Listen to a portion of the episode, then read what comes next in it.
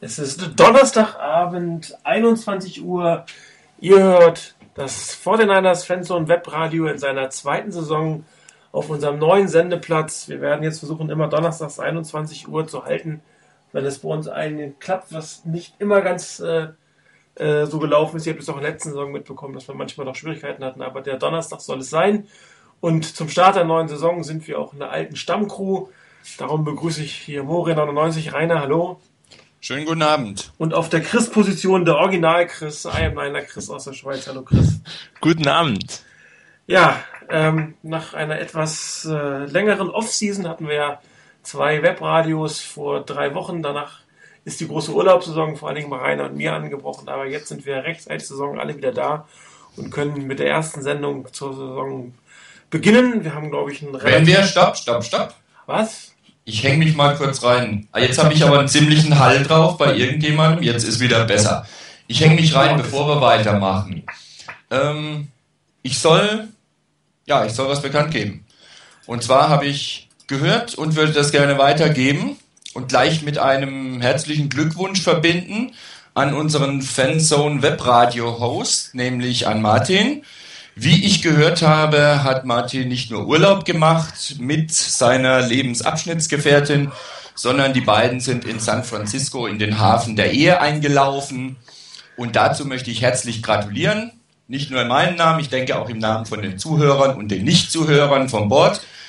Und ich verbinde das Ganze damit, dass ich hoffe, Martin, dass du uns trotz ehelicher Pflichten als Host bei der Webzone Radiosendung erhalten bleibst und ähm, ich freue mich schon auf die Spende, auf die edle Spende in flüssiger Form beim nächsten, beim nächsten Member-Meeting. Und oh. wünsche euch beiden nochmal alles, alles Gute für die Zukunft, für jetzt gemeinsame verheiratete Zukunft. Das war's von meiner Seite. Was ihr so alles wisst, unglaublich. Dem kann ich mich hier aus der Schweiz nur anschließen. Also wirklich alles Gute, alles Gute und wirklich genießt die Zeit zusammen. Dankeschön. Wer hat denn da man geplaudert? Hat so, man hat so seine Quellen. man hat so seine Quellen. Kann das sein, dass das jemand vom Bord ist, der mit war, der sowas erzählt hat? Wenn du das sagst. Ich höre mich nicht Nein sagen. Okay, gut, den sehen wir ja am Samstag, der kriegt dann was zu hören. Nein, das ist ja, also das ist ja kein Geheimnis, wir haben es so nicht öffentlich gemacht. Und vielen Dank, da steht auch gerade hinter Dankeschön. mir. Dankeschön. Ihr habt sie gerade gehört. Mrs. Webradio. Ja, das habt ihr mich echt aus dem Konzept gebracht. Also nochmal vielen lieben Dank. Ja, wir haben tatsächlich äh, in äh, San Francisco geheiratet, ähm, wie ich zu hören kriege, im Treppenhaus, sprich im Rathaus in der Rotunde. Ein sehr schönes, äh, sehr schönes Gebäude. War eine sehr lustige Hochzeit, sehr klein, aber sehr schön. Und ähm, ja, gut. Jetzt bin ich auch wieder beieinander und wir können, können äh, wieder anfangen. Ich glaube, ich war stehen geblieben, dass wir eine sehr interessante äh, Agenda vor uns haben, die natürlich wieder aus dem normalen oder üblichen äh, Regular Season äh, Teilen besteht, dass wir uns zuerst ein bisschen mit den 49ers beschäftigen werden danach die Vorschau aufs nächste Spiel geben werden. Dann gehen wir einmal durch die NFC East und dann wollen wir ein Game of the Week krönen. Mal gucken, ob ähm, Chris es diesmal schafft, bei einem zu bleiben oder ob er seinen Rekord von drei Games of the Week äh, knacken wird dieses Jahr. Ich glaube, drei waren es ja. Ähm, da es keinen Rückblick gibt, also im klassischen Sinne zum Spiel, äh, machen wir einen Rückblick auf die Free Agency. Vielleicht noch mal ein paar Worte zur ähm, doch etwas holprigen Preseason. Bei mir läuft gerade das letzte Spiel gegen San Diego, um mich ein bisschen aufzumuntern. Und äh, dann geben wir einen kurzen, was heißt kurzen, kurz wird es komischerweise doch nie, geben wir einen Saisonausblick auf, auf, die, äh, auf das Jahr 2011. Und äh, zu Beginn möchte ich doch einfach euch beide nochmal bitten, kurz was zur Free Agency zu sagen, ähm, die Highlights, äh, die Enttäuschungen ähm, und was ihr von den neuen Spielern erwartet. Äh, Chris, vielleicht fang du einfach an. Also Highlight für mich nach seinem Catch gegen die Oakland Raiders, Braylon Edwards. Ähm, ich glaube, da haben wir noch ganz, ganz viel Freude dieses, äh, dieses Jahr. Ähm, ich denke, die Free Agency, die hat etwas klar gemacht, dass die neuen 49ers, die haben einen Plan. Und ich denke, dass am besten verdeutlicht das, dass man vielleicht keinen Plan hatte früher, dass man mit Alex Smith einen Quarterback hat, der vielleicht so in die Richtung Spread Offense äh, sich zu Hause fühlt. und mit Frank Gore einen, der am liebsten nur aus einer I-Formation läuft. Und das zog sich ein bisschen durch das ganze Team durch. Und das, das äh, äh, zeigte sich dann in der, in der Offseason oder in der Free Agency. Man hat gewisse Spieler, die vielleicht doch ganz gute Leistungen gezeigt hat, haben, ähm, hat man nicht behalten. Sondern man hat gesagt, okay, der Spieler, der passt vielleicht nicht ganz so in unser Konzept. Wir suchen uns einen, der besser passt oder von dem wir erwarten, dass er besser passt. Stichwort Manny Lawson. Manny Lawson war immer einer meiner Favoriten äh, in, auf dem Roster. Schlussendlich passte er einfach nicht ins System. Ähm, Taylor Mays, ein, von der Physis her ein absolut Top-Spieler, aber er passte nicht in das Konzept oder hat, hat die, die Coaches haben nicht etwas gesehen, mit dem sie arbeiten wollten. Und ich glaube, genau das hat die ganze Free Agency gezeigt. Man hat vielleicht nicht die unglaublich tolle Free Agency gehabt, die man auch schon hatte. Auch hier vielleicht ein Beispiel. Äh, Justin Smith als man ihn geholt hat, hat man ihn ja eigentlich geholt, um irgendwie jede mögliche Position in der Defense zu spielen. Und es war eigentlich ein Wunder, dass er nicht als Safety oder als Cornerback auflaufen sollte. Schlussendlich hat man dann gemerkt, okay, ist ein toller Defensive End, man lässt ihn da spielen, aber ursprünglich sollte er ja irgendwie Defensive Tackle, Defensive End, Outside Linebacker spielen, also wirklich irgendwie alles Mögliche. Und so wie, wie ich die Free Agency gesehen habe, man hatte so seine Vorstellungen, was man ausgeben will, wen man haben will. Und im Großen und Ganzen hat man bekommen, was man, was man will und hat das Team eigentlich ähm, in der Tiefe sicherlich nicht schwächer gemacht. Ähm, ob dann wirklich die, die, die Starter, die man äh, ersetzen musste, so gut ersetzt werden können, wie, sie, wie man es braucht, um wirklich um den Titel in der NFC West mitzuspielen. Das muss die Saison zeigen. Vielleicht auch hier ein Beispiel, Isaac Soporga als Nose Tackle im alten System nie so richtig in, in, äh, in Schwung gekommen. Vielleicht im neuen System blüht er auf. Man wird es sehen in dieser Saison. Aber grundsätzlich durchaus zufrieden. Es sind Spieler gekommen, wie eben Braylon Edwards, wie Dante Whitner, die uns sicherlich nicht schwächer machen, sondern eher stärker und an denen wir viele, viel Freude haben werden. Schlussendlich muss aber dann die Saison zeigen, ob die Coaches dann auch aus diesen Spielern die viel Potenzial haben, auch was rausholen können. Ja, Rainer, vielleicht kurze Einschätzung von dir. Ja, ich war am Anfang der Free Agency, als es gerade losging, sehr kritisch über das, was passiert ist, weil da eher Abgänge da waren und ich denke, der eine oder andere Abgang den vor den Niners durchaus wehgetan hat. Ähm, ich bin auch noch nicht wirklich davon überzeugt, dass alle Moves wirklich richtig waren. Das muss die Zeit zeigen. Ähm, Gerade ganz besonders so der Weggang von O'Brien Franklin, da bin ich mir noch nicht sicher, ob äh, Sopoaga auf Nose Tackle oder wer auch immer letztendlich da spielt, letztendlich gerade vor allen Dingen gegen den Lauf entsprechend agieren kann, so wie das Franklin gemacht hat. Ähm, da war doch einiges dabei in der Preseason. Ähm, okay, es war Preseason und man kann viel drüber diskutieren, von wegen, äh, ja, man hat nichts gezeigt, aber trotzdem ein paar Sachen sollten, denke ich, einfach da sein. Und da war mir gerade die Defense gegen den Lauf nicht so wirklich, äh, war mir etwas suspekt, mal so rumformuliert. Von daher muss ich da, denke ich mal, erstmal das zeigen, wie das läuft.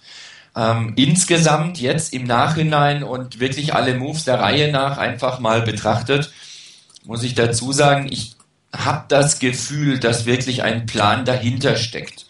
Was Franklin angeht zum Beispiel, den Wechsel Franklin weg, Sopoaga auf die Position, bin ich mir nicht wirklich sicher, ob das ein guter Wechsel ist. Aber es scheint wirklich ein Plan dahinter zu sein. Ähm, besonders ist mir das aufgefallen, wirklich mit der Geschichte mit Taylor Mays ich finde es nach wie vor schade, dass ein Zweitrunden-Pick weg ist, den hätte man anders einsetzen können. Und ich bin nach wie vor kritisch, egal wie ähm, da Singletary drauf bestanden hat, Mace zu holen. Wenn Balky verantwortlich ist für die Draft, muss er entscheiden und er hat es letztendlich wohl abgesegnet. Und das kann man durchaus kritisch sehen. Aber ich denke, insgesamt ist ein Plan da.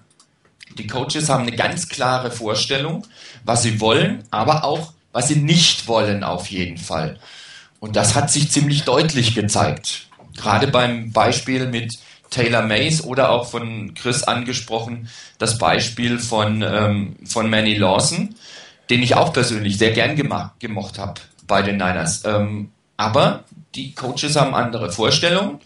Für die passt der Spielertyp nicht und sie wollen einen anderen Spielertyp haben. Wenn sie das so haben wollen, dann sollen sie es kriegen.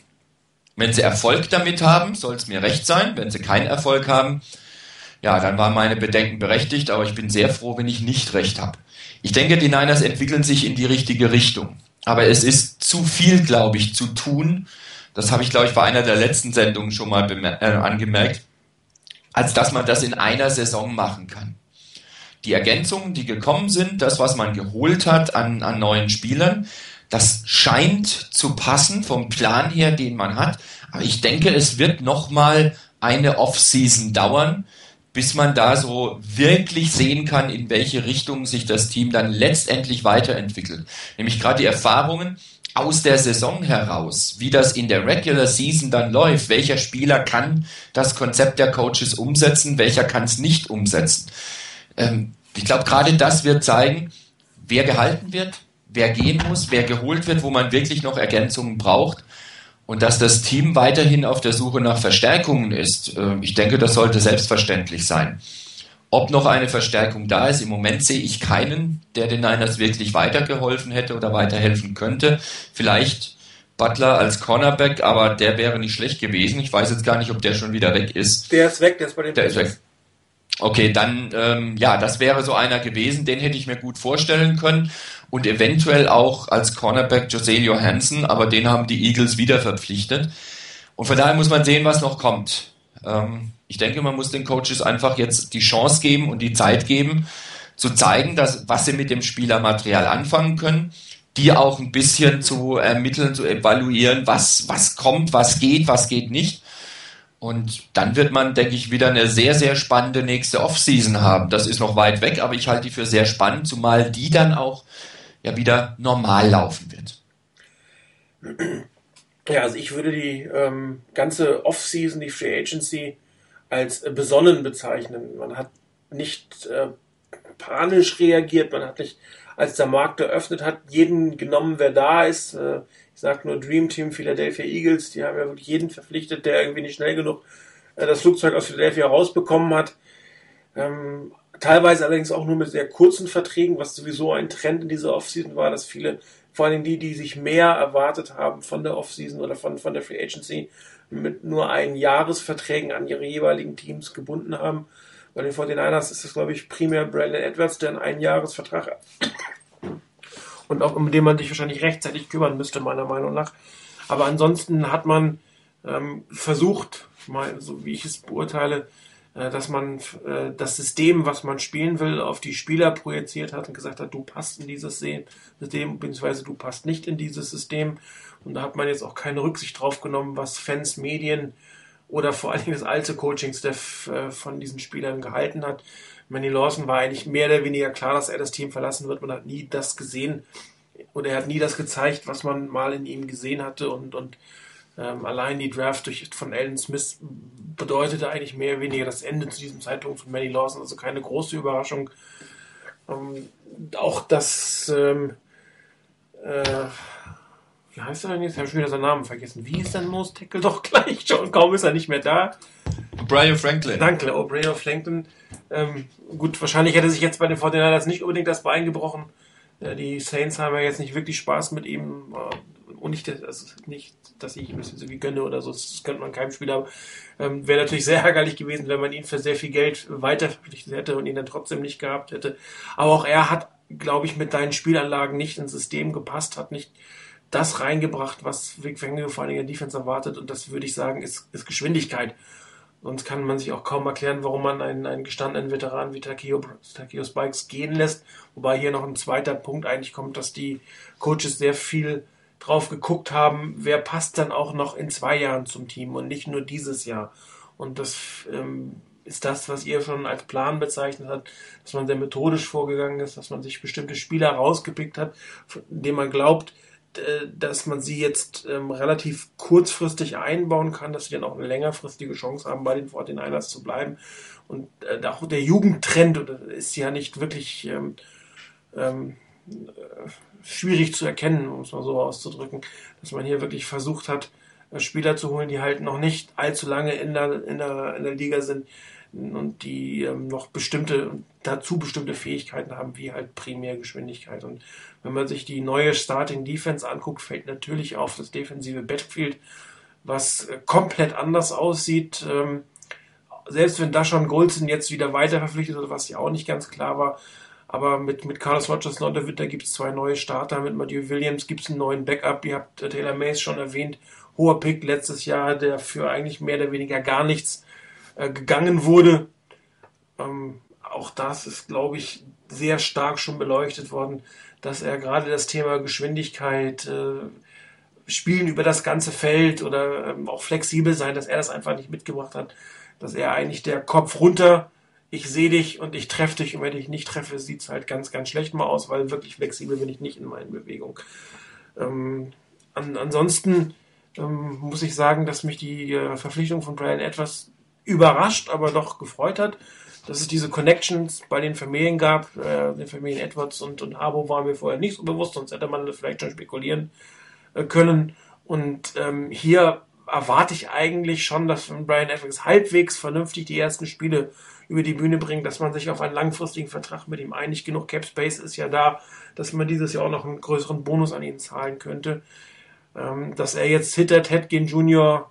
in der Death Chart steht, ist, glaube ich, eher nur ein Zufall, beziehungsweise vielleicht auch nochmal ein Motivationsschub für ihn, ein bisschen sich noch weiter anzustrengen. Ich glaube, dass Ted Ginn der bessere Spieler ist im Vergleich zu Brandon Edwards, mit sich auch Michael Kirby, der jetzt an Nummer 3 steht wegen seiner, wegen seiner Verletzung. Aber wenn man sich jetzt die gesamte Starting Offense, wie wir sie eigentlich alle erwarten, anguckt, mit, mit Crabtree und Edwards auf den Seiten, dazu ähm, je nachdem, ob man Double Tight End spielt, äh, mit, dann mit Davis und ähm, Delaney Walker oder aber mit drei Receivern, Ted Ginn spielt, Frank Gore dahinter. Da ist schon extrem viel Talent, das muss man mal eindeutig so sagen. Und ähm, Jim Harbaugh ist, glaube ich, einer, man hat es ein bisschen, ein bisschen, muss man dazu sagen, im Spiel gegen die Chargers gesehen, der dieses Talent auch einsetzen kann, der Ideen hat, der kreativ ist, der mit dem Mismatch wirklich versucht, zu schaffen und nicht diese alte Mike Singletary, ich bin besser als du und im 1 zu 1 schlage ich dich dann, egal was du mir gegenüberstellst.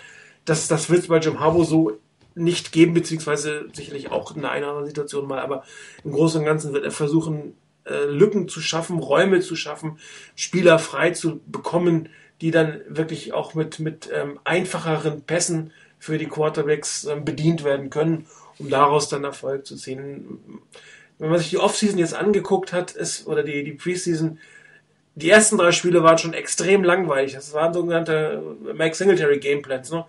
Durch die Mitte, durch die Mitte mal ein bisschen einfach passen und das war schon im Spiel gegen, gegen die Chargers hat man dann schon gesehen, dass sowas wie, wie der Packers Sweep, nenne ich ihn mal, wo wirklich mit zwei, drei Pulling Linemen gearbeitet wird, wo versucht wird, ähm, Receiver durch Routen freizulaufen, hat man ein bisschen mehr Kreativität gesehen. Und, und wenn man sich überlegt, welche Spieler da stehen, mit welchem Potenzial, und wenn dann ein Coach, die in der Lage ist, das könnte noch verdammt viel Spaß machen, muss ich mal so sagen. Dazu hat man die Center-Position ausgewechselt, ist extrem viel Geld bezahlt worden äh, für einen Spieler bei den Giants, der gut ist, aber doch nicht so gut. Und ich glaube, man hat mit Jonathan Goodwin einen relativ adäquaten oder einen wirklich adäquaten Ersatz gefunden. Ich hatte das, glaube ich, in einer letzten Sendung schon mal gesagt, äh, dass es eine junge Linie ist mit einem extrem erfahrenen Center. Das ist genau das Richtige. Ein Center, der wirklich die richtigen Calls macht, der die Spieler mitreißen kann, der Fehler erkennen kann, dagegen wirken kann. Äh, die Erfahrung wird, dem, wird den jungen Spielern in der Linie absolut helfen. Und man hat ja auch schon gesehen, dass zum Beispiel Shal Rashal gerade gegen die Chargers deutlich besser gespielt hat, als es vorher der Fall war. Wobei die Linie an sich für mich momentan in der Offense das größte Fragezeichen, sogar größer als der Quarterback. Aber auf den sollten wir gleich hinterher nochmal gezielt eingehen. An sich war es, wie gesagt, eine, eine Offseason, die besonnen war, die nicht hektisch war, wo gezielt bestimmte Units verstärkt wurden. Andere Units sind eigentlich so geblieben, wie sie sind, mehr oder weniger, beziehungsweise durch die Draft. Ähm, ähm, verstärkt worden und das ist auch noch ein gutes Stichwort. Wir haben ja doch einige äh, Rookies, undrafted Free Agents, die sich hier ins Team gemogelt haben, sag ich mal, was extrem positiv ist und auch wieder ein Zeichen ist, dass, dass die Jugend ähm, hier am Kommen ist. Ich weiß nicht, wie, wie ähm, was bei euch jetzt angekommen ist, dass gerade so Leute wie Dobbs oder ähm, Ian Williams tatsächlich es ins Team geschafft haben. Das ist schon sehr erstaunlich gewesen. Also ich fand das mit Dobbs sehr erstaunlich. Ian Williams vielleicht gar nicht mal so arg, äh, wie schon in der letzten oder einer der letzten Sendungen gesagt, hatten wir den ja auch bei der Facebook Mock Draft so ein bisschen im Auge und trauen ihm einiges zu. Ähm, aber bei Dobbs hat es mich wirklich total überrascht. Der kam für mich völlig aus dem Nichts. Und gerade das Zusammenspiel, so vor allen Dingen, wie die wirklich miteinander gespielt haben und ihre, ihre Sacks zum Beispiel hinbekommen haben. Also gerade Dobbs und Eldon Smith, wie die beiden zusammengearbeitet haben. Der eine macht frei und der andere kommt durch. Das war schon klasse zu sehen. Okay, es war Preseason und mit allen Eventualitäten und mit allen Einschränkungen, aber ich fand, das war gut und der kam für mich völlig aus dem Nichts. Und ich habe nichts dagegen, wenn da noch so ein paar auf die Art und Weise bei Niners landen oder einige, die da sind, sich als solche ähm, ja, als solche Juwelen herausstellen. Man muss natürlich bei Dobbs jetzt auch mal ein bisschen langsam machen. Wie gesagt, es war jetzt nur Preseason, es waren nur ein paar Spiele. Mal gucken, wie das im Rest der Saison aussieht, wenn es wirklich um was geht. Aber allein mal das zu sehen, dass so ein Spieler, der so von gar nichts irgendwo herkommt, so gute Leistungen abliefert, das ist was, das stimmt schon hoffnungsvoll. Chris, bist du da? Ja, okay. ja, ja, natürlich, natürlich. ähm, nee, sehe ich, bei Dobbs erstes Preseason-Game kam aus dem Nix und danach hat er Spiel für Spiel einfach sich unentbehrlich gemacht. Hätte man Dobbs gecuttet, der wäre weg gewesen. Ähm, und bei Ian Williams, der kann Nose Tackle spielen ähm, und die findet man halt nicht wie Sand am Meer. Von dem her, äh, es zeigt auch ein, bisschen, ein Stück weit die Coaches scheinen zu wissen, wie sie die Leute einsetzen könnten. Ob das dann über eine ganze Saison hin passt und so, das, das, das muss ich wirklich zeigen. Ich denke, da sind noch sehr, sehr viele Fragezeichen offen. Ähm, weshalb es, denke ich, dann im, im nächsten Thema in, in, dieser Sendung auch schwierig wird, oder zumindest für mich, dann eine klare Prognose abzugeben. Aber ähm, es gibt junge Leute, die, die da wirklich ähm, Leistung bringen und die, die von den Coaches wirklich gut eingestellt werden. Ähm, Tremaine Brock, Terrell Brown, ähm, vor allem Terrell Brown, so quasi das ewige Talent und hat dann am Ende doch noch äh, irgendwie mal ein bisschen Nickel gespielt bei den anderen. Jetzt könnte es sein, dass er für Sean Tay Spencer startet. Ähm, von dem her, ich, für mich ist wirklich das Wichtigste, ähm, es, es, es, sieht so aus, als ob ein Plan da ist das, das geht vor allem über junge Spieler, die man ins Team holen will, die die richtigen Spieler aussuchen will. Und ja, da muss die, dann die Saison zeigen, ob das, ob das jeweils die richtige Entscheidung war. Aber so oft wie die 49ers in den letzten Jahren falsch gelegen sind, ähm, irgendwann sind die falschen Entscheidungen, glaube ich, aufgebraucht. Und dann können auch mal die guten Entscheidungen kommen. Ähm, Scheiße, ich stehe heute echt komplett auf dem Schlauch. Ich wollte jetzt nochmal auf was eingehen, was du gerade gesagt hast. Ähm, Habe ich aber vergessen. Egal. Fällt mir wahrscheinlich gleich wieder ein. Ähm, wie seht ihr das denn jetzt bei den ganzen Rookies, die es geschafft haben, die es auch nicht geschafft haben? Ronald Johnson ist ja jetzt nicht im Team. Ähm, Colin Jones ist, glaube ich, nicht im Team. Dafür hat man äh, Daniel Kilgore, einen Pick, der extrem kritisiert wurde und in der in allen Draft-Reviews irgendwie als einer der schwächsten Pick gesehen wurde, behalten. Ähm, die Draft-Klasse an sich scheint ja sich zumindest so weit durchgesetzt zu haben, dass ein großer Teil mit auf der Preseason ist. Selbst die äh, mit in der Season ist. Selbst äh, das, das Conversion-Projekt Bruce Miller in der siebten Grunde, wo hier auch ein ziemlicher Aufschrei war über den Pick, hat es äh, letztendlich geschafft. Also grundsätzlich ähm, scheint ja das, was man in den Picks gesehen hat, sich so weit bestätigt zu haben, dass die meisten es auf Teams geschafft haben, außer vielleicht Ronald Johnson, der auch eine wirklich sehr schwache Preseason hatte, meiner Meinung nach den, den Spot kriegst du mit Leistung. Und die hat, äh, hat Ron Johnson nicht gezeigt. Ähm, Bruce Miller hat mir eigentlich in den ersten drei Spielen sehr gut gefallen. Ähm, Moran Norris sah da schlechter aus. Im letzten Spiel hat dann eigentlich Moran Norris eher wieder sehr ein, verhältnismäßig stark ausgesehen. die anderen, ich meine, den First-Round-Pick, den cuttest du nicht, auch ähm, den Second-Round-Pick, den du als QB der Zukunft geholt hast, auch nicht. Und dann kamen so die ganzen Projects, bei denen man auch wiederum sieht, dass offenbar die, die, die Coaches und auch Trent Balky und sein Staff gesehen haben, was aus denen zum, vielleicht zu machen ist. Und ja, warum nicht? Also mal versuchen halt mit diesen, mit diesen äh, Projects wie einem äh, Chris Culliver, den, der, der nicht speziell aufgefallen ist, was ja auch gut ist, denn er ist nicht schlecht aufgefallen, aber man, man muss jetzt auch hier sehen, wie dann effektiv in der, in der Regular Season gespielt wird, weil wenn das wirklich so stimmt, dass äh, Jim Harbaugh alles ein bisschen Vanilla gehalten hat, dann äh, ja, ist es wirklich extrem, extrem spannend, was dann Sonntagabend aufs Feld geschickt wird. Ähm, was haltet ihr von unserem neuen, vielleicht zukünftigen Runback, dem Herrn Hunter? Der hat ja doch eine durchaus akzeptable äh, Preseason abgeleistet. Also ich fand den Pick schon, als die Niners den gemacht haben bei der Draft, wirklich interessant und gut. Ähm, ich glaube, das ist ein, ein, Running Back vom, vom Typ her, der den Niners in den letzten Jahren gefehlt hat. Ähm, dazu sagen muss ich aber auch, das war auch ein Running Back, der von den Coaches nie und nimmer, also in den letzten Jahren nie und nimmer vernünftig hätte eingesetzt werden können. Das ist keiner, der ab durch die Mitte geht und der sich zwischen den Tackles herumschlägt, sondern den musst du anders einsetzen. Das ist kein Rambock, sondern der muss über Speed kommen können. Und das hat er ganz gut gezeigt. Und ich denke, da ist eine Konstellation im Moment da, die, die nicht verkehrt ist. Man hat Frank Gore immer noch im Team, was ich übrigens wirklich begrüße, dass man ihn gehalten hat und ich finde den Vertrag auch in Ordnung. Ähm, man hat Frank Gore noch, der ganz klar die meisten Carries kriegen wird. Ähm, ich kann mir vorstellen, dass auch Anthony Dixon immer mal wieder Carries bekommt. Aber man hat einfach mit Hunter jetzt jemanden auf dem Roster, ähm, bei dem man sagen kann, okay, der kann mal was völlig anderes von der Running Back Position liefern, als es Gore oder Dixon können und als es bisher von den Niners in den letzten paar Jahren so zu sehen war. Und von daher fand ich den Pick zum Beispiel schon damals sehr, sehr gut. Und ich könnte mir wirklich vorstellen, dass das so ein, ja, ein richtig, richtig guter Pick der Niners war. Auch da, klar, es ist Rookie-Saison, es war nur Preseason, muss ich zeigen. Aber bei dem könnte ich es mir wirklich vorstellen, dass das so ein richtiger, richtig guter Pick der Niners war. Wobei ich muss aber sagen, ich bin ja sehr skeptisch, wenn jemand irgendwie 5, was ist er, 5, 7 oder so? 5, 6, 5, 7? 5, 7, glaube ich. So ein extrem kleiner Running Back.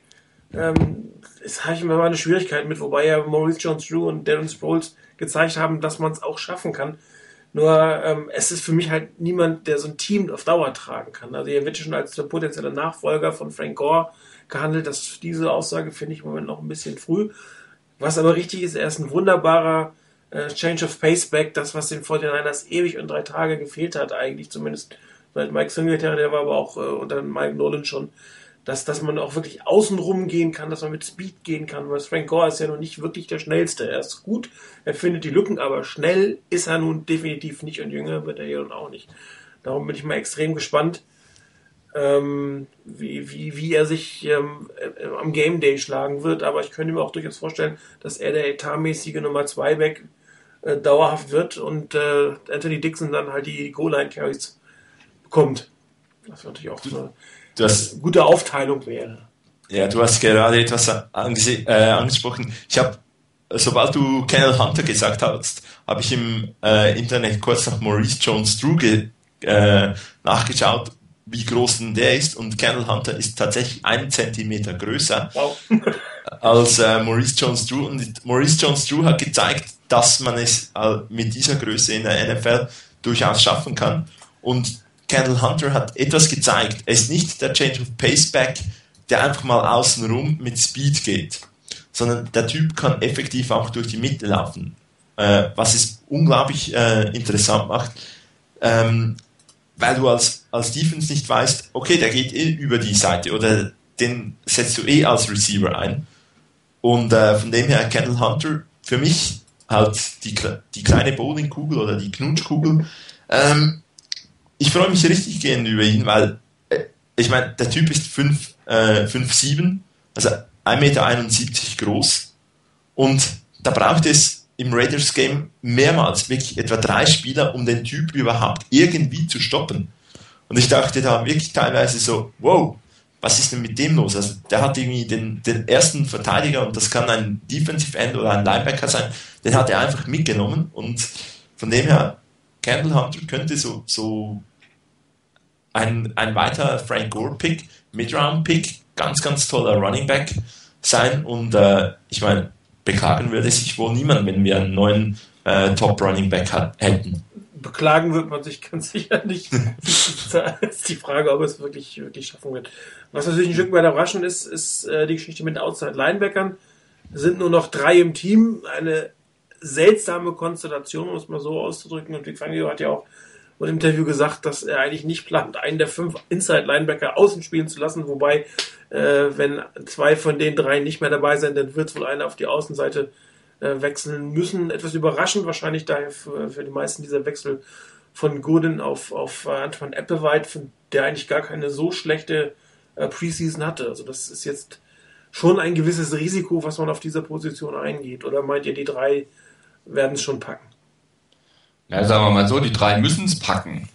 Ähm, weil wenn, das Problem ist dann, wenn einer irgendwie sich verletzen sollte und wenn er nur ein halbes Spiel ausfällt, dann hast du nur noch zwei Outside Linebacker.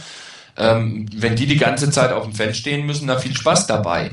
Also da muss irgendwas in der Richtung passieren. Ähm, ich sehe jetzt auch nicht wirklich, dass einer der, der Defensive Ends jetzt wirklich effektiv dann ähm, auf Outside Linebacker zurückfallen könnte, also zurückwechseln könnte nach hinten. Ähm, ich sehe da schon eine Schwierigkeit drin und ich hoffe, dass die, die Outside Linebacker, die wir haben, weitestgehend von Verletzungen verschont bleiben, sonst könnte das ein Problem werden. Ich denke aber auch nicht, dass, dass die Niners hier wirklich ganz sklavisch daran festhalten, ähm, fünf Inside-Linebacker und drei Outside-Linebacker zu haben. Ich denke, wenn sich wirklich was ergibt oder einer der Inside-Linebacker vielleicht doch nicht das bringt, was man denkt, dass man dann vielleicht auch wieder wechselt. Ob man Applewhite holt oder ein anderer, ist eine andere Frage. Ähm, ich fand persönlich Applewhite in der, in der Preseason auch nicht so verkehrt und hätte mir eigentlich gewünscht, dass er dabei ist. Aber da denke ich, muss man sehen, wirklich, wie sich entwickelt. Mir persönlich ist es im Moment ein bisschen zu riskant, eigentlich mit nur drei Outside-Linebackern. Ich hätte mir schon vier gewünscht. Ähm, aber auch da gilt, die Coaches müssen es wissen, die müssen es auch ausbaden hinterher. Dazu kommt, dass man nicht mal einen Outside-Linebacker auf der Practice Squad hat. Das ist, glaube ich, auch ein Inside-Linebacker, der darauf steht. Aber ähm, gut, bis zum sechsten Spieltag kann man ja noch traden, wenn irgendwas schief geht, was wir alle nicht hoffen werden. Oder ähm, sicherlich die Position, die wir noch nicht diskutiert haben, die emotionalste, sage ich jetzt mal, Quarterback. Ähm, hier hat es ja auch noch einen späten Free Agency Move gegeben. Scott Tolzien als dritten Quarterback geholt, dafür Josh McCown entlassen, der gar kein so schlechtes Spiel gemacht hat gegen Chargers, auch wenn er nicht viel gespielt hat, sah sehr routiniert aus, aber auch hier scheint man eher wieder auf die Zukunft gesetzt zu haben. Aber die größte Diskussion ist natürlich ähm, um Alex Smith. Jeder, der die Spiele gesehen hat, wird, glaube ich, wird klar sein, dass Colin Kaepernick noch nicht NFL-reif ist. Ich, das ist äh, utopisch zu glauben, dass er diese Saison das Team wirklich führen kann. Er hat gute Ansätze gezeigt, er hat einen super Arm, was man so gesehen hat. Da, Würfe, da fällt man echt um. Ich hätte mir gerne mal den einen oder anderen langen Pass gewünscht, um zu sehen, wie das bei ihm aussieht. Aber so 15 Yard Pässe, die mehr oder weniger auf Kopfhöhe an der Schnur gezogen, eine unglaubliche Kraft, die dahinter ist.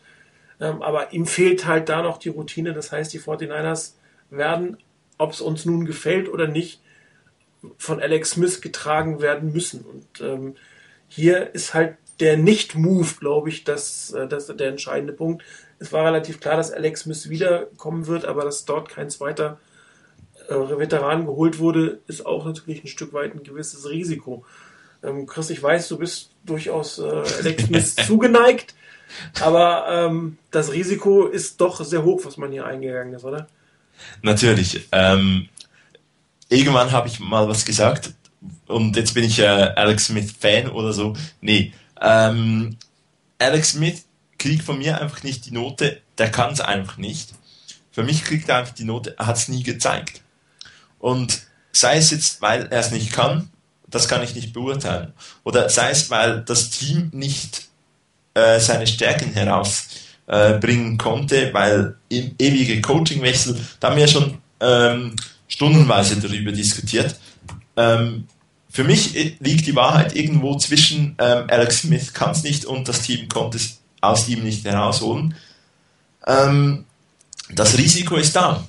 Äh, man bedenke äh, irgendwie ein Rocky Bernard, ich weiß nicht jetzt, ob der noch äh, bei den Seahawks spielt, aber der fällt halt dummerweise auf Alex Smith drauf im ersten Spiel. Ähm, dann stehen wir vor, einer, vor einem ziemlichen Problem, das wirklich die Saison äh, bedeutend verändern kann. Dass man jetzt sich auf zwei ähm, Rookies verlässt als Backups, ich glaube, wenn wirklich Alex Smith verletzt ist oder schlecht spielt, dann geht es ziemlich schnell und irgendein Veteran wird ausgepackt, der das Ganze noch so, ähm, so über die Runden schaukeln kann und dann können wir wirklich Glück haben in der nächsten Draft. Ähm, wenn wir von Glück in der Dra Draft äh, sprechen, dann ist da damit Andrew Luck gemeint. Der geht ähm, an die ähm, Colts. Was? Der geht an die Colts. ja, das, das, das, das durchaus möglich. Ähm, Wobei ich irgendwie nicht, nicht daran glauben kann, dass, dass Peyton Manning die ganze Saison ausfällt. Aber es ist vielleicht eine Diskussion, die man äh, später führen kann. Ähm, es hat mich sehr überrascht. Eigentlich zweimal gab es jetzt bei den 49ers den Move. Hey, Quarterback, du kannst aufs Feld gehen, du kannst ein paar Snaps nehmen und am Montag bist du entlassen. Es war nämlich mit äh, Jeremiah Masoli so. Ähm, der hat nämlich auch noch die Snaps bekommen. Es war nicht äh, McLeod Bethel Johnson oder der neu verpflichtete äh, McCown, sondern es war Masoli, der, der die Snaps bekommen hat. Es waren zwar, war, glaube ich, etwa zwei Handoffs und zwei Kneel-Downs, aber am Montag war er entlassen. Und bei äh, McCown und Bethel Johnson war es etwa ähnlich. Ähm, die haben nämlich noch die Snaps bekommen im letzten Preseason-Game und äh, kurz darauf waren sie entlassen. Jetzt hab, haben wir auch schon im, im, äh, auf dem Board gelesen, gut, Josh McCown hat nicht jetzt irgendwie von, von den äh, vielen, vielen Teams irgendwie Interesse geweckt. Wenn es schlimm kommt, dann ist er noch zu haben. Und äh, Scott Holzin, der hat wirklich gut ausgesehen. Die Interception, die kann es geben. Aber der kann, könnte äh, oder ich denke mal, der könnte uns noch eher in dieser Saison Freude machen als äh, Colin Kaepernick. Denn ja, was Kaepernick gezeigt hat, war einfach nicht, was er zeigen sollte. Ähm, er hat relativ einfache Interceptions geworfen und die, die Runs, die ihn eigentlich ausgezeichnet hat, also das Improvisieren aus bei einer unmöglichen Situation, das hat er irgendwie nicht gezeigt. Jetzt stellt sich die Frage, ob er es zeigen durfte oder nicht durfte, oder ob er halt einfach mit der mit etwas erzwingen wollte, das halt noch nicht geht. Wir werden es für die Zukunft sehen, was, was aus ihm wird, aber mit äh, Tolzin bin ich schon mal zufrieden, dass man ihn geholt hat, als man die Chance hatte. Ah! Entschuldigung. Nee, so, spre so spreche ich nicht. nee, ähm, ich denke mal, die, die 49ers werden sich auf Alex Smith verlassen sollen. Es, es ist die große, große Frage, wie vanilla war die ganze Preseason? Ähm, und was, welche, welchen Plan hat äh, Jim Harbour mit Alex Smith? Das werden wir Sonntagabend äh, dann, dann sehen. Bis dahin wirklich eine, ähm, eine schlüssige äh, Entscheidung zu treffen, ob das jetzt ein zu großes Risiko ist mit Alex Smith. Ähm, kann man nicht, weil ich will zuerst mal sehen, was er, was Jim Harbour in einem wirklich zählenden Spiel mit ihm, mit äh, Smith macht. Ansonsten, ein, ich sehe auch das große Risiko, das man hat, weil mit Scott Holzin, ich, ich, ich weiß nicht, wie er über die lange Strecke dann aussieht und ähm, Colin Kaepernick braucht sicherlich noch ein paar Wochen, bis er, oder vielleicht ein Jahr, bis er wirklich auf einem Niveau ist, bei dem ich äh, mich gut fühlen könnte, wenn er aufs Feld kommt. Aber deshalb, es, es steht und fällt alles mit dem Gameplan und halt auch mit dem, mit der Bestätigung oder der, dem Widerlegen des, äh, der Beschreibung, dass die Offense oder der ganze Gameplan in der Preseason Vanilla war. Sobald wir das wissen, wie es dann effektiv aussieht und wie gesagt, die Seahawks warten, um äh, geschlagen zu werden, dann werden wir sehen. Ja, Rainer, deine Einschätzung zu dem Nicht-Move auf der Quarterback, also Nicht-Move im Sinne eines äh, gestandenen Backups. Ja, hätte ich mir auch gewünscht. Irgendwie ist es ganz anders gekommen, als, als es äh, so gedacht war mit allem drum und dran. Ähm, eins ist auf jeden Fall klar, die, äh, die 49ers ähm, fahren ein immens hohes Risiko auf der Quarterback-Position. Ähm, wenn mit Smith was passieren sollte, jetzt völlig hin und her, ob Smith jetzt die Lösung ist oder nicht, ob er es bringen kann, ob er es nicht bringen wollte, nicht bringen konnte, ähm, ob es die Coaches vorher waren, völlig egal.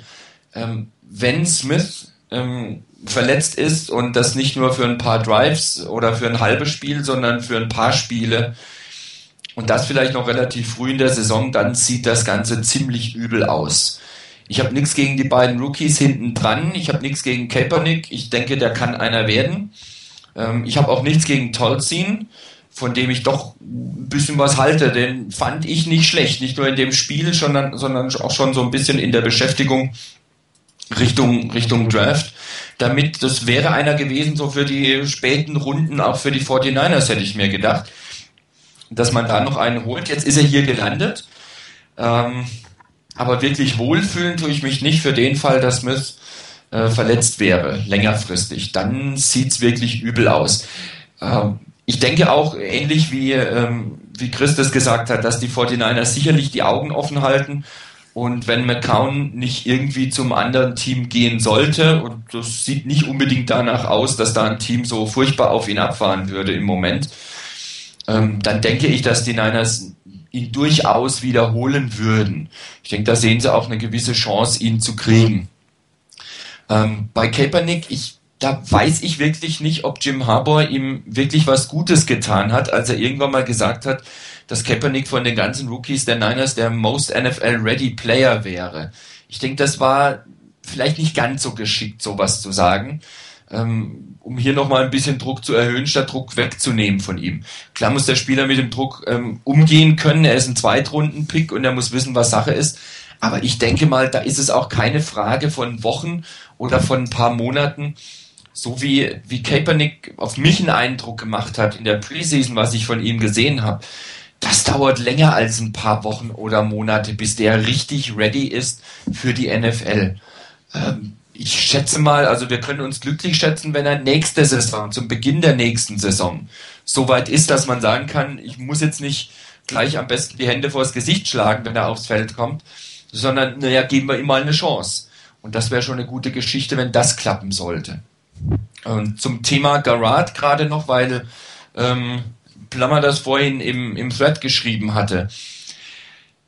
Man, es mag erscheinen, dass, dass das eine interessante Option wäre für einen Veteran. Aber ganz ehrlich, wer beim, bei, den, bei den Quarterbacks, die die Jaguars hinter Garrard hatten, ähm, dort nicht bestehen kann und dort entlassen wird, obwohl er kurz zuvor als Starter noch, noch angekündigt war, ob man sich mit dem wirklich einen Gefallen tut, das wage ich zu bezweifeln. Also er wird sicherlich der bessere Backup als die anderen beiden im Sinne von äh, Erfolg in dieser Saison. Langfristig sehe ich es nicht so. Aber wenn jetzt Smith, wie, was weiß ich, ich glaube, äh, vor wann war vier Jahren, gleich im ersten Spiel gegen die Seahawks zu Hause einen auf die Nase kriegt und ausfällt, dann sollte man, glaube ich, doch äh, David Garrar anrufen und äh, ihn zu den 49ers holen, weil mit, mit Tolzien und, und Kaepernick werden wir einfach nicht durch die Saison kommen ob wir ihn jetzt verpflichten müssen, äh, wenn, wenn Smith wirklich ähm, durchspielt und vernünftig spielt, also das, das, möchte ich mal bezweifeln. Ich gebe dir da recht, Rainer, es ähm, ist schon etwas eigenartig, dass man sich, äh, weil der Death Chart der Chargers, äh, der, der, der Jaguars nicht durchsetzen konnte. Andererseits äh, hat ähm, Jack Del Rio sowas schon mal ähnliches mit, mit Byron Leftwich gemacht, fast identische Situation ähm, er hat da, glaube ich, auch irgendwie bestimmte ähm, Eigenarten, die jetzt nicht äh, gerne gesehen werden. Und so ist er sehr stark auch kritisiert worden, wie er das macht. Und die Frage ist wirklich, ob Gerard sich nicht durchsetzen konnte oder ob, er, ob es andere Gründe gab. Vielleicht ist doch Blaine Gabbard weiter, als man sich vorgestellt hat und er möchte einfach äh, die Diskussion äh, anders führen als äh, jung gegen alt man steckt da natürlich auch nicht drin. Ihn jetzt so direkt zu holen, wäre jetzt auch nicht unbedingt mein, mein Favorite, muss ich sagen. Ich glaube auch nicht, dass David Gerard überhaupt äh, dieses Wochenende gern ein neues Team haben will. Er guckt sich erstmal an, äh, wie es jetzt läuft auf dem Feld, ob sich vielleicht doch einer verletzt, ob doch irgendein Starter ähm, gleich am ersten Spieltag völlig durchfällt, um dann dort ähm, den Startingposten mehr oder weniger innerhalb von ein oder zwei Wochen zu übernehmen. Also das ist, glaube ich, ein beidseitiges Beschnuppern, sage ich jetzt mal. Ähm, also der Teams von ihm und er mit den Teams, die 49ers schnuppern bestimmt mit. Aber ob sie zuschnappen werden, ich wage es doch zu bezweifeln. Ähm, er passt gerade, was das Alter angeht, nicht unbedingt in den, in die, in den Plan von Jim Harbour, obwohl er ihn ja damals als Raiders Coach äh, bei seinen Quarterback-Bewertungen besser als, als äh, David Carr und ähm, und weiter, wer das war, weiß ich gar nicht mehr, bewertet hat. Aber es ist auch halt wieder schon ein paar Jährchen her, jetzt hat man die immer auf dem Feld gesehen. Er ist, wie gesagt, eine Option, wenn jetzt Not am Mann wäre. Ähm, die ist aber meiner Meinung nach äh, zurzeit nicht. Ich glaube doch, dass das Alex Smith sich in diesem System besser zurechtfinden wird, weil es einfach auf ihn zugeschnitten sein wird und nicht wie bei, bei Mike Singletary, der gesagt hat, ein Quarterback ist ein Spieler wie alle anderen auch und du musst da jetzt einfach mal durch und ist mir scheißegal, wie du es machst. Und äh, er hat ja auch einige positive Ansätze gezeigt in, in dem Spiel gegen die Chargers, wo er nämlich genau die Pässe, die er sonst nicht so richtig gut gebracht hat in der Mitteldistanz oder kurzen Mitteldistanz einigermaßen und nicht einigermaßen wirklich vernünftig an den Mann gebracht hat, gutes Auge gehabt hat, die Bälle nicht äh, zu hart geworfen hat. Und ähm, selbst den Slant hat er einigermaßen hingekriegt. Und also ich bin jetzt nicht zu negativ eingestellt, als dass ich jetzt sagen müsste, sofort her mit Gerard. Obwohl, wenn wirklich am Sonntag alles den Bach runtergeht, ist, fängt die Diskussion sowieso wieder an, weil dann die Medien und die Fans äh, versuchen werden, Druck aufzubauen. Ist die Frage, wie weit sich Jim Harbour davon äh, beeinflussen will. Die Verpflichtung von Tolsin gefällt mir sehr gut. Äh, sein Agent hat ja auch gesagt, dass Tolsin sich irgendwie vorher, vor zu den Chargers ging, auch schon mit den 49ers äh, unterhalten hatte dann aber in der Nacht- und Nebelaktion, ähnlich wie damals Donson Wittner, nochmal kurzfristig umgeswitcht hat. Ähm, jetzt ist er doch da und er hat ein sehr gutes Spiel gezeigt, meiner Meinung nach. Dafür, dass er auch der dritte Quarterback bei den Chargers damals war. Er kommt ja auf einer Pro-Offense, auch wenn die deutlich ranorientierter war als das, was die 49ers spielen. Aber ähm, er kann unterm Center spielen, er kann aus, aus diesem Dropback vernünftig eine Defense lesen. Genau das, was Kaepernick noch fehlt. Die, die Motion vom Center den Dropback zu machen, den scheint Kaepernick, diesen Transfer scheint Kaepernick gut hinbekommen zu haben. Er sieht aber halt das ganze Feld noch nicht. Also das, er hat den Blick dann einfach noch nicht. Er konzentriert sich wohl noch zu sehr auf, auf die Mechanics, jetzt in dieser Offense so zu spielen. Und dann äh, kommen noch die telegrafierten Bälle und werden zu Interceptions. Das wird halt alles noch ein bisschen ein Jahr dauern. Mindestens ein Jahr. Und da könnte dann ein Scott Holzin zumindest mal in einem Spiel oder für ein, zwei Spiele übernehmen wenn Smith ausfällt, dann äh, scheiden wir uns tatsächlich mit den Colts um Andrew Luck. Ich glaube, das ist völlig klar. Jo. Noch irgendwas zum Thema Offseason, Draft Picks, Verpflichtungen, was ihr loswerden möchtet? Also von meiner Seite aus war es das. Gut. Genau, ich freue mich darauf, die wirklich da mal in einem Ernstkampf zu sehen ja, sind ja nicht mehr so viele Tage vor uns. Äh, und äh, ich glaube, wir sind alle schon heiß auf die Saison. Und äh, nachdem man jahrelang zuerst gegen die Cardinals gespielt hat, scheint es jetzt äh, einen Trend geben, gegen die Seahawks zu gehen. Und äh, da werden wir sicherlich gleich noch ein interessantes Thema zu haben zu, als Vorschau auf dieses Spiel. Aber wir wollen auch einen kleinen Vorschau auf die Saison werfen. Ähm, wir haben ja das Thema Quarterback und die Implikationen des Quarterbacks äh, schon angerissen. Die Frage ist jetzt einfach, oder wir gehen einfach mal davon aus, dass wir halt keine schweren Verletzungen auf den Key-Positionen haben. Und wie schätzt ihr denn da so die Chancen davor, den Niners ein, Rainer? Also ich bleibe bei dem Tipp, den ich auch bei den, bei den Threads, ähm, wie die einzelnen Divisionen ausgehen, auf dem Board gegeben habe. Ich traue es den Niners zu, den zweiten Platz hinter den Rams zu holen. Ähm, auch wenn bei den Rams sicherlich noch nicht alles Gold ist, was glänzt, aber ich denke, das Team ist insgesamt mittlerweile auf dem richtigen Weg. Und ein Sam Bradford hat ein Jahr ähm, mehr unter, äh, unter den Füßen in der NFL und da könnte noch mal ein Stück zulegen. Ob er von den Receivern her wirklich erheblich besser ist mittlerweile, schwierig. Mike Sims Walker wird sicherlich nicht schaden und ein Danny Amendola dürfte sicherlich auch einen Schritt nach vorne machen noch. Von daher denke ich mal, dass die, die Rams aus meiner Sicht zumindest, wie gesagt, ähm, das Team to beat sind in der NFC West. Ähm, ich halte die Niners durchaus für stark genug, wenn die Situation, ordent, wenn ordentlich läuft die Saison, wenn sie gut reinkommen.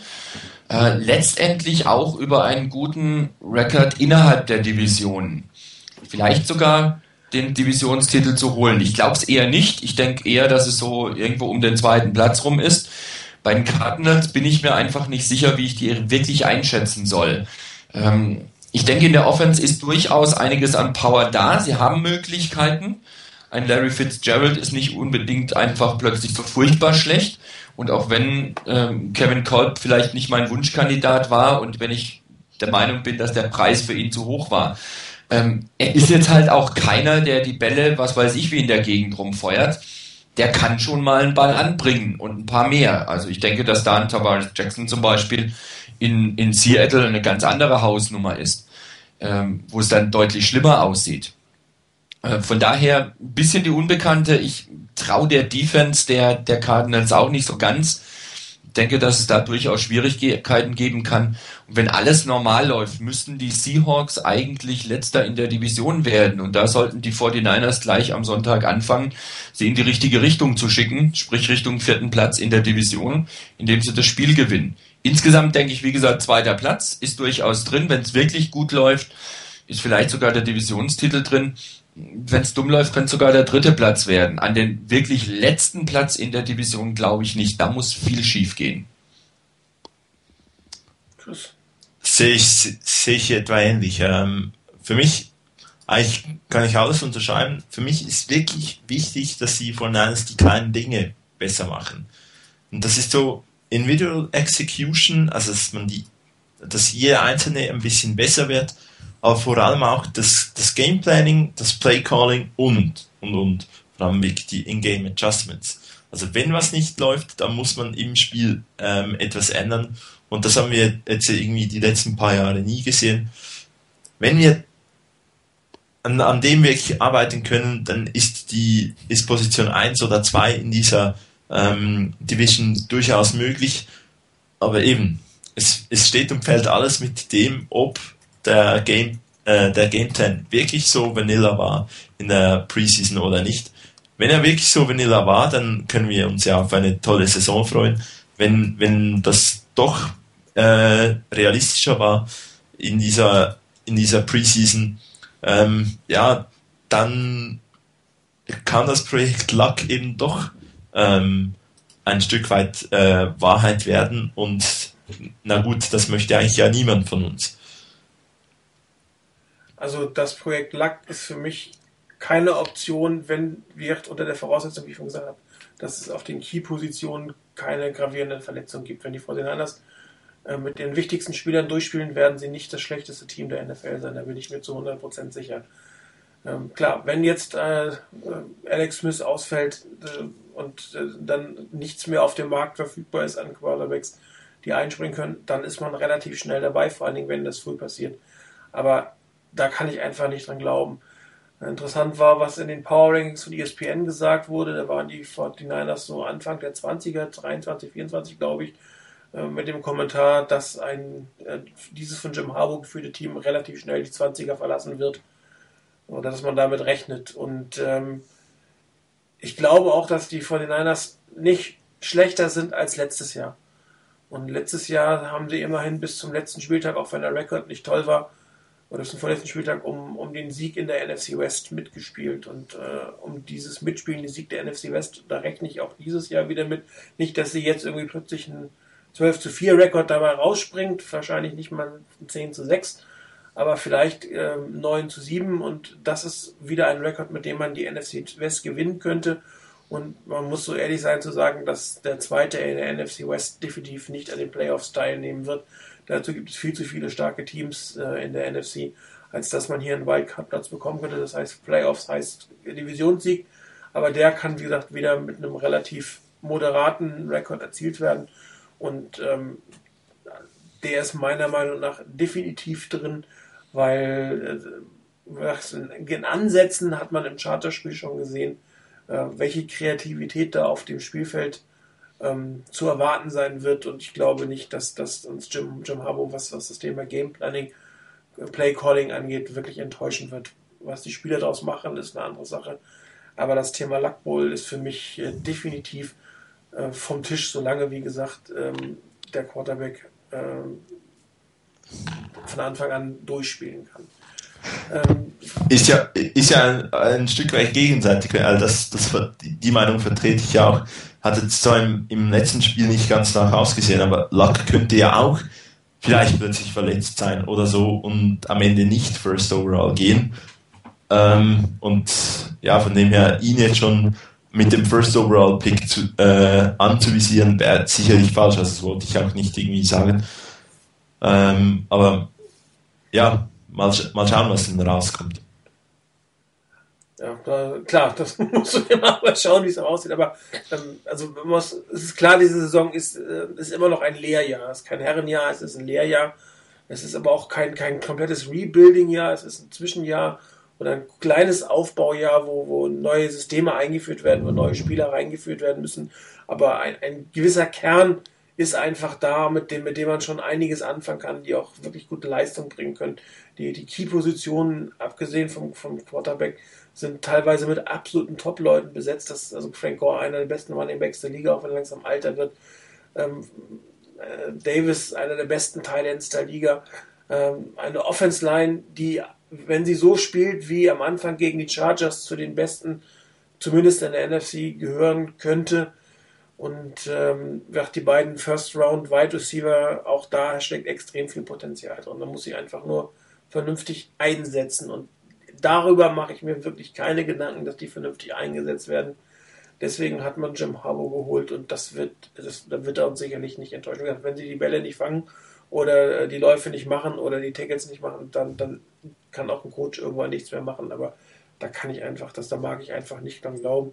Und auch wenn Maybe Davis äh, hier schreibt, nicht niemand möchte Luck, ich weiß nicht, äh, ob ich wirklich wieder einen First Overall Pick haben möchte, ob das, weil das bedeutet, dass das Team wirklich in einem absoluten desolaten Zustand wäre, wo auch ein, ein Oliver Luck, Oliver Luck, sag ich schon sein Vater, Andrew Luck, ähm, nicht viel dann bewirken wird. Auch dann würde es wieder bedeuten, der braucht vielleicht zwei, drei Jahre, um zu starten, auch dann hätte man andere Probleme. Also wenn wir wirklich um den Luck Bowl spielen, dann, dann, dann äh, reden wir von einem Erfolg gegen Ende des Fünfjahresvertrags von Jim Harbour und, und, da mag ich einfach nicht dran glauben, nicht bevor nicht der erste Snap gelaufen ist. Das, das, das, äh, nicht, dass ich ihn nicht haben möchte. Ich meine, wenn man ihn kriegen könnte, ähm, hätte ich durchaus äh, keine Probleme damit, wobei ich auch ihn jetzt für drei First-Round-Picks für ihn abgeben würde, aber ähm, gut, man muss ja erstmal sehen, wer Andrew sich schlägt. Ich meine, wie schlägt er sich ohne Jim Harbour? Das ist ja auch mal eine andere Frage. Dann spielt er unter einem anderen Coach in einem anderen System genauso effektiv wie, wie vorher auch. Das erste Spiel war gut, aber San Jose State war auch nicht wirklich der Gegner. Und da muss man sich andere Spiele aus der Pac-10 angucken. Und äh, es ist ja nicht mehr sicher, dass Luck sich auch zum, zur, zur Draft stellt. Er hat ja noch ein Jahr hinterher, wo er was Stanford spielen kann. Er kann sich entscheiden, noch weiter im College zu bleiben. Also ob das wirklich ein Luck Bowl wird, das wird sowieso erst äh, hinterher klar sein. Das muss man ja auch mal deutlich sagen. Jo, wollen wir alle mal einen Tipp abgeben, der hier auch festgehalten wird? Würde ich sagen, oder? Och, jetzt wollte ich doch den eben nicht abgeben. Ja, Loa, komm hier. Hosen runter. Also, Rekord und Position in der NFC West. Chris, du darfst nur einen Tipp abgeben. okay, der Tipp ist zwischen äh, 016 und 16-0. Nee, Spaß beiseite. Ähm, ich glaube daran, dass, dass Jim Harbour die kleinen Dinge ähm, auf die Reihe kriegt und äh, ja, sagen wir mal ähm, 9-7. Und äh, ja, die Hoffnung stirbt zuletzt. Wir sind in den Playoffs. Okay, sehr gut. Das heißt, ich, erst, ich, erster ich, der ich halte mich kurz. Also, das heißt es nur, ne? 9-7 Playoffs heißt erster der NFC West. So ist es. Wunderbar. Rainer. Ja, ich bleibe beim Tipp auf dem zweiten Platz. Keine Playoffs und sag mal 8-8. Äh, ich würde ja jetzt mit Chris tippen. Ist ja aber blöd, wenn wir beide gleich einen Tipp abgeben, oder? Nee, das darfst du. Darf ich? Natürlich. Äh, also ich sag mal erster NFC West und ich bin mutig 10-6. Na gut. Also ganz nebenbei bemerkt, also Jungs, äh, ich habe nichts dagegen, wenn ihr recht habt. Also ich Das verstehe dachte ich nicht darauf, recht haben zu müssen. Ich bin nicht rechthaberisch. Es ist schon in Ordnung. Ihr dürft wir, gerne recht haben. wir müssen, wir wollen ja mal Tipps abgeben und am Ende wollen wir auch ein bisschen abrechnen. Äh, vielleicht sollten wir das irgendwie protokollieren, was wir so auch tippen, wie wir die Spiele tippen und das äh, so ein kleines Scoring einführen, oder? Das, haben, das müssten wir uns mal überlegen in der Woche, wie wir das jetzt hinkriegen. Also den, den schreiben wir schon mal auf. Äh, zweimal Sieger der NFC West mit 10-7, 9-7, 10-6, 9-7, einmal Zweiter mit 8-8. Immerhin, alles wäre besser als letztes Jahr. Wobei Ja, natürlich die Playoffs äh, mal ein schöner Zug werden. Ähm, jo. Gut, dann würde ich sagen, nächster Punkt Vorschau auf das Spiel der gegen die Seahawks. Jetzt geht's tatsächlich in die neue Saison. Das Spiel steht vor der Tür. Sonntagabend, 22.05 Uhr geht's los. Unserer Zeit gegen den Lieblingsgegner des neuen Bülowschen Haushalts. Wir sind hier ein gemixter 49er Seahawks Haushalt, immer sehr interessant. Ähm, ich fange mal an. Ich glaube, wir gewinnen. Ha. Ähm, die Seahawks haben eine der merkwürdigeren Off-Seasons gehabt, um es mal so auszudrücken. Man hat äh, Matt Hasselbeck aus der Stadt gejagt, muss man schon fast sagen, für Travarius Jackson. Nicht, dass ich jetzt der größte Fan von Matt Hasselbeck, also ich mag ihn persönlich, also sein Spiel sehr gerne. Er war aber wirklich, also seine Fähigkeiten sind zurückgegangen und er hatte schwierige Zeiten gehabt und ich weiß auch nicht, ob er wirklich noch der Top-Quarterback ist. Aber die Alternative Travarius Jackson, das ist schon ein mutiger Schritt von Pete Carroll, um es mal so auszudrücken. Dazu hat man mit Robert Gallery einen äh, ehemaligen gehypten O-Liner, der sich nie hat durchsetzen können, für die Offense-Line geholt. Ob das jetzt wirklich eine Verstärkung für die Seahawks sein wird, weiß ich auch nicht. Ähm, ist halt vor dem ersten Spiel immer relativ schwierig zu sagen. Aber dieses Jahr haben wir halt das, was die Seahawks letztes Jahr hatten, dass man nicht genau weiß, wie man sich vorbereiten kann oder vorbereiten soll. Lohnt es sich jetzt ein Stanford-Spiel anzugucken oder nicht? Ähm, für die Fortinanders hat sich damals nicht bezahlt gemacht, die USC-Spiele zu studieren.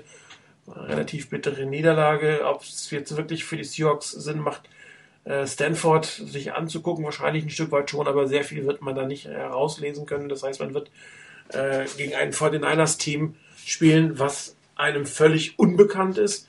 Und diesen Vorteil zu Hause muss man einfach nutzen, zumal, wie gesagt, die Seahawks sich nicht meiner Meinung nach unbedingt verstärkt haben in der Offseason, sondern eher ein, ein schwächeres Team sind, als sie noch letztes Jahr waren. Und ich wäre extrem enttäuscht, wenn, wenn dieses Spiel verloren gehen würde. Und ähm, ich glaube auch, dass, dass das ganze Team, die, sich, das hat gezeigt im Spiel gegen die Chargers, dass man erkannt hat, dass, dass man gewisse Sachen einfach nicht machen kann. Also die Line hat sich zusammengerissen, die, die Defense hat mit ein bisschen mehr Power gespielt. Ähm, es war einfach mehr Motivation da, aber wie gesagt, es war auch ein bisschen kreativeres Spiel, Playcalling da, wodurch dann auch die eine oder andere Situation hervorgerufen wurde, die dann auch zu, tatsächlich zu Punkten geführt hat. Mhm. Aber ich bin relativ optimistisch, was dieses Spiel an diesem Sonntag angeht und äh, ich glaube, dass die 49ers das mit 10 Punkten gewinnen werden. Möchte mich da äh, gleich mal reinklicken und mich entschuldigen bei unseren Zuhörern, dass ich etwa vielleicht das zehnte Mal das Gleiche sage. Das ist genau das Spiel, ähm, bei dem es darauf ankommt, Vanilla or not. Also wie ist effektiv der Gameplan? Ähm, Jim Harbaugh hat in der Vergangenheit gegen Pete Carroll eigentlich immer gut ausgesehen. Von daher, ich erwarte einen Sieg. Aber wie denn effektiv das 49ers-Team ähm, aussehen könnte, das wird sich zeigen und das muss sich zeigen.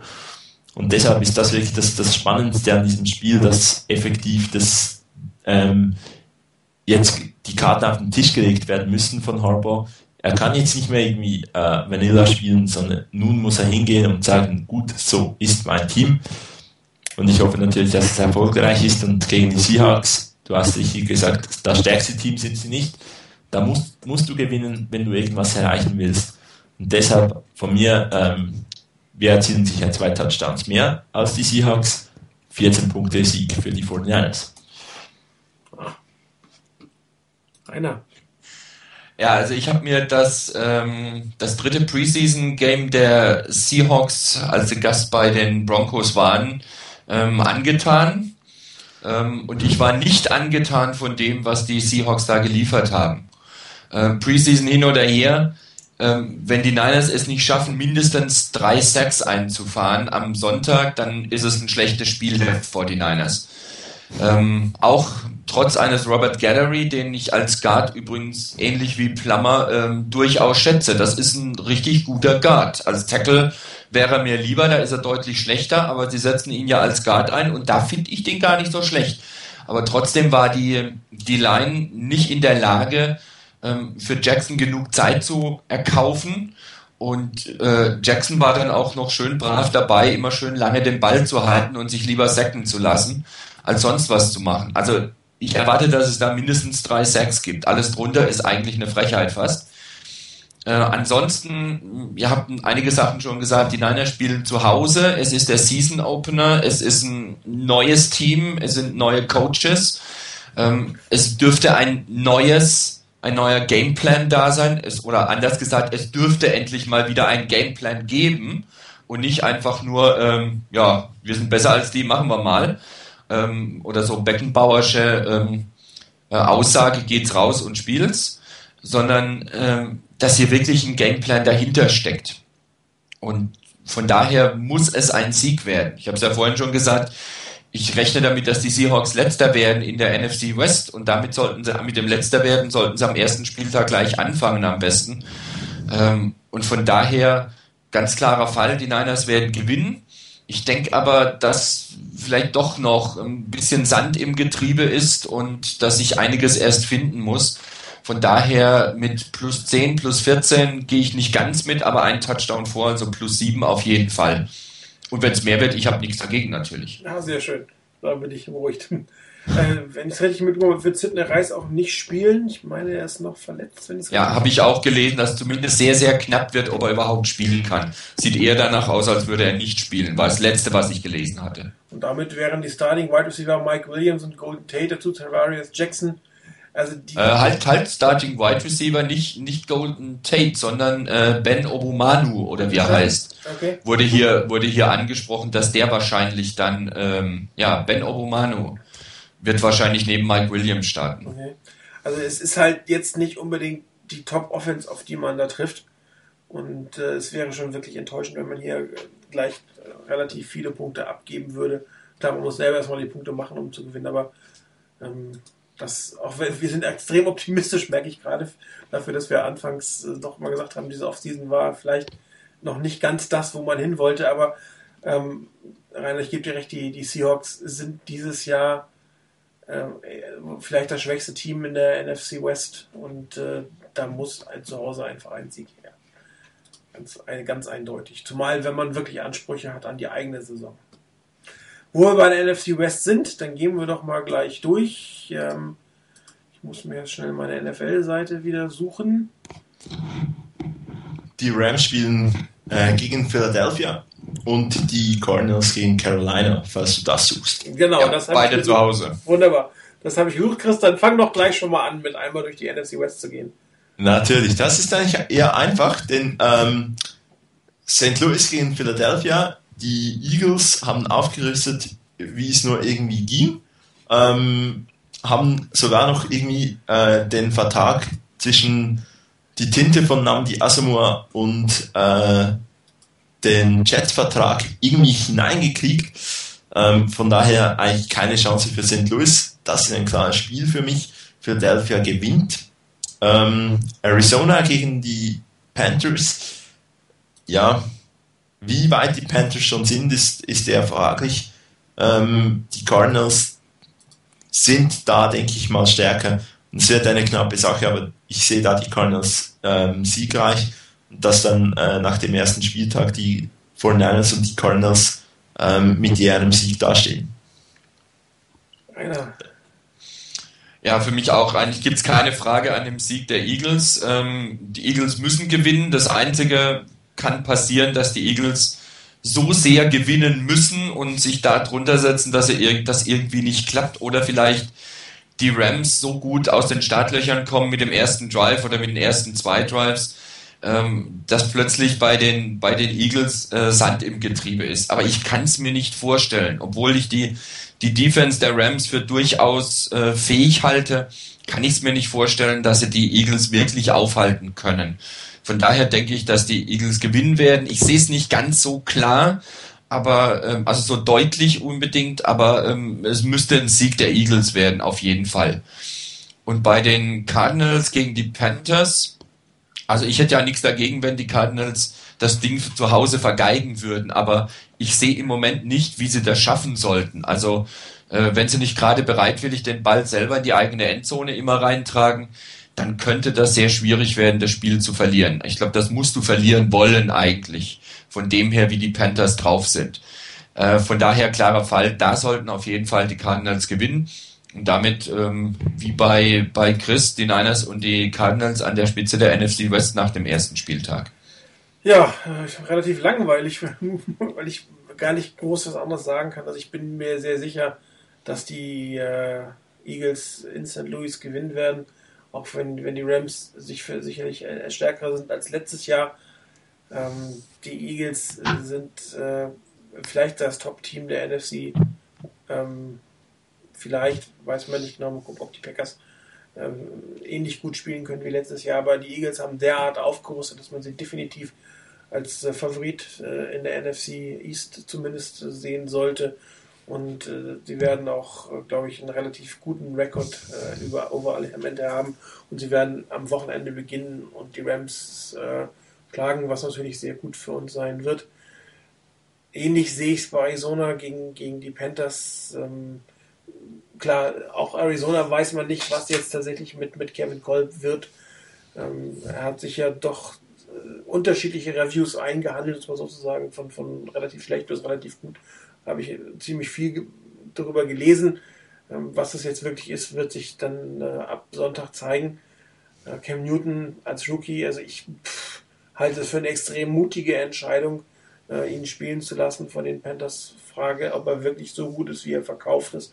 Wenn er so gut ist, wie er verkauft wird, dann ist durchaus auch ein Sieg für die Cardinals drin. Allein der Glaube fehlt mir und darum vermute ich eigentlich, äh, dass die Arizona Cardinals dieses Heimspiel leider gewinnen werden und äh, damit sind wir uns relativ einig. Nach unseren Tipps wird die 49ers und die Cardinals nach dem ersten Spieltag äh, die NFC West anführen. Mal gucken, wenn sie oben haben hinterher. Jo, ähm, dann bleibt uns eigentlich nur noch das Game of the Week, beziehungsweise vorher würde ich gerne noch einen Punkt spontan einfügen, und zwar vielleicht ein Saisontipp im Allgemeinen, nicht nur für die 49ers, ähm, daher die Bitte an euch, äh, wer wird in die Playoffs einziehen, AFC und NFC und wie wird der Super Bowl lauten dieses Jahr? Wer traut sich? Willst du jetzt spontan alle Teams haben, die in die Playoffs einziehen? Ja. Da tue ich mir schwer. Naja, komm, hier, wir tippen. Da muss ich mir erstmal angucken, wie die Divisionen wieder aussehen. ähm, ja, ist nicht ganz so ohne. Also ich denke mal, ähm, ich bleibe dabei aus der, fangen wir in der AFC an. Ähm, ich bleibe bei meinem Tipp Patriots vor den Jets. Ähm, AFC North bleibe ich bei Steelers vor Ravens. In der AFC South äh, bleibe ich dabei, dass die Texans jetzt erst recht, bleibe ich dabei, dass die Texans die Position 1 holen. Ich sehe mittlerweile die Colts einfach wegen der Probleme mit Manning nicht mehr auf Platz 2 unbedingt, sondern da wird es wirklich kritisch werden, wo die dann landen werden. Ähm, und in der AFC West äh, bleibe ich dabei, dass die Chargers das gewinnen werden. Und ich denke auch vor den Raiders, ich traue es denen nämlich zu, dass sie da eine deutlich bessere Rolle insgesamt spielen. Ich glaube nicht mehr einen 6-0-Record in der, in der Division, aber das dürften sie hinkriegen. Also von daher Patriots in der AFC East als Division Champion. Ähm, die Steelers in der AFC North, da denke ich auch, dass die Ravens es mitschaffen, reinzukommen in die Playoffs über die Wildcards. AFC South, die Texans, glaube nicht, dass da ein zweites Team das reinschafft. Wobei da wird, ja, glaube eher nicht, dass da ein zweites Team das schafft. Und in der AFC West Chargers und dann bleibt noch ein, eine Position übrig, den würde ich den Jets noch geben. Und im Super Bowl schwierig, ganz schwierig. Ähm, mit den Steelers nochmal mitgehen. Ich traue es dann den Patriots doch zu, dass es wieder in den Super Bowl schaffen. Das wäre die Sache. Und in der NFC, äh, NFC East, ähm, ja, wer von den vier Vierten soll Erster werden? Äh, wegen mir müsste kein Team in die Playoffs aus der NFC East, aber wenn schon eins werden sollte, ähm, werden es wahrscheinlich die Eagles werden. Ähm, NFC North äh, führt, glaube ich, kein Weg an den Packers vorbei. In der NFC South dürfte es sehr, sehr interessant werden. Ich denke, dass es die Saints nochmal schaffen können oder dass es die Saints schaffen werden, die Division zu gewinnen. Und in der NFC West, ich bleibe bei meinem Tipp von vorhin, die Rams werden da Erster werden. Und wer dann über die Wildcards noch mitkommt, ich könnte mir vorstellen, dass es die Giants sind und ich könnte mir vorstellen, dass es dann die Falcons noch sind. Und im Super Bowl, eigentlich müsste ich wirklich sagen Green Bay. Ich traue es ihnen wirklich zu. Das Team ist einfach wirklich stark genug und stabil genug, um das zu schaffen. Also von daher Super Bowl, Patriots gegen Packers.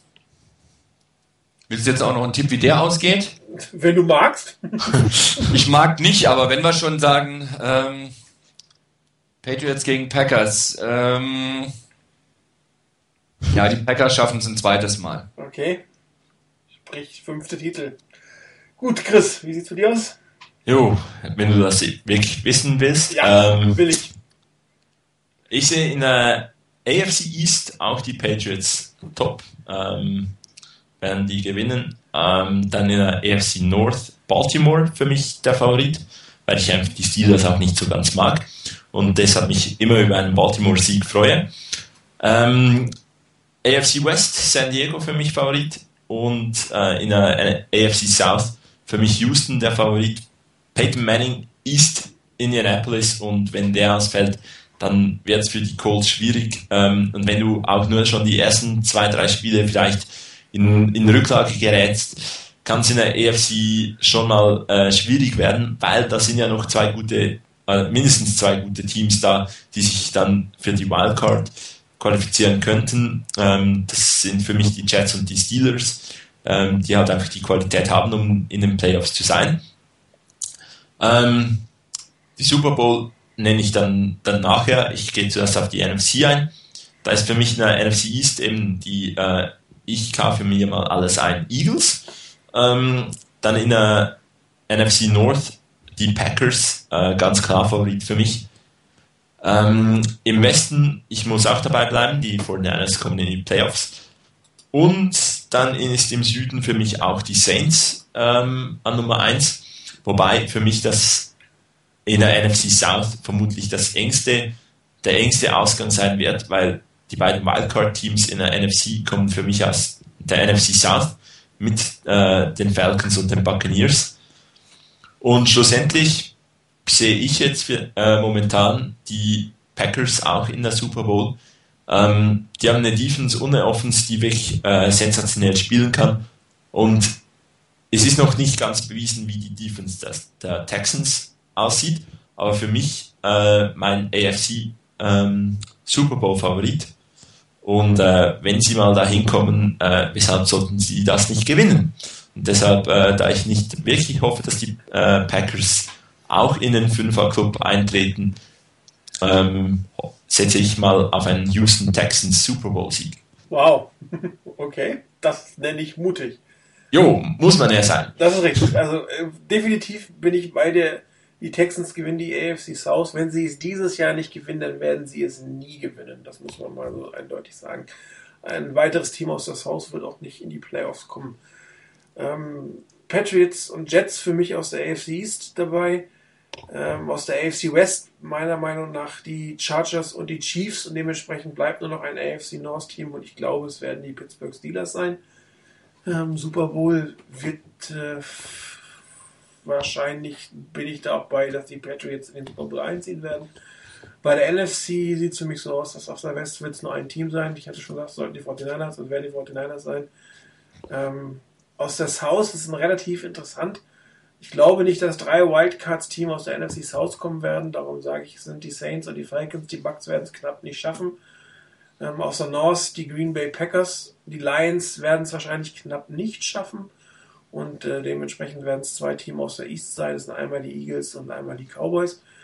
Ähm, und Super Bowl ist relativ schwierig bei der NFC. Da gibt es für mich drei Teams mit den Eagles, den Packers und den Saints, die ich da eigentlich ähm, als allererstes erwarte. Und ich sage, die Saints werden es wieder schaffen.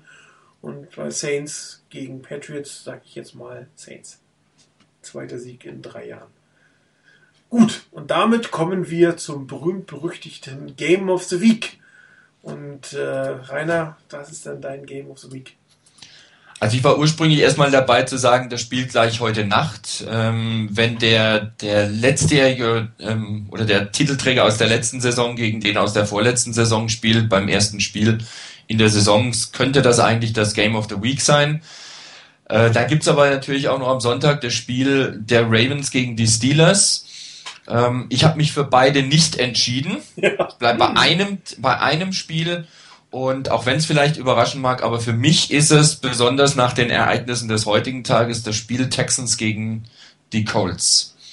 Weil da interessiert es mich wirklich. Zum einen, wie die Texans in die Saison starten und ob sie es wirklich drauf haben. Du hast eben gesagt, wenn sie es dieses Jahr nicht schaffen, die, die AFC South zu gewinnen, dann werden sie es nie schaffen.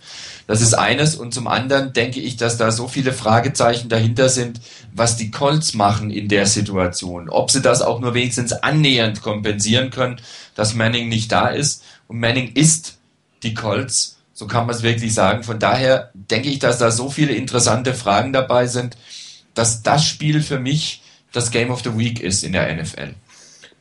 Ja, ich lasse natürlich Chris äh, das, letzten, äh, das letzte Spiel ansagen, daher fange ich jetzt an dann mache ich jetzt weiter. Mein Game of the Week ist Dallas gegen die Jets. Die Ryan-Brüder untereinander. Äh, bin gespannt, was da passieren wird. Ich erwarte eigentlich ein sehr hart umkämpftes Spiel mit wenig Punkten, äh, wo die Jets aber dann zu Hause gegen die Cowboys gewinnen werden.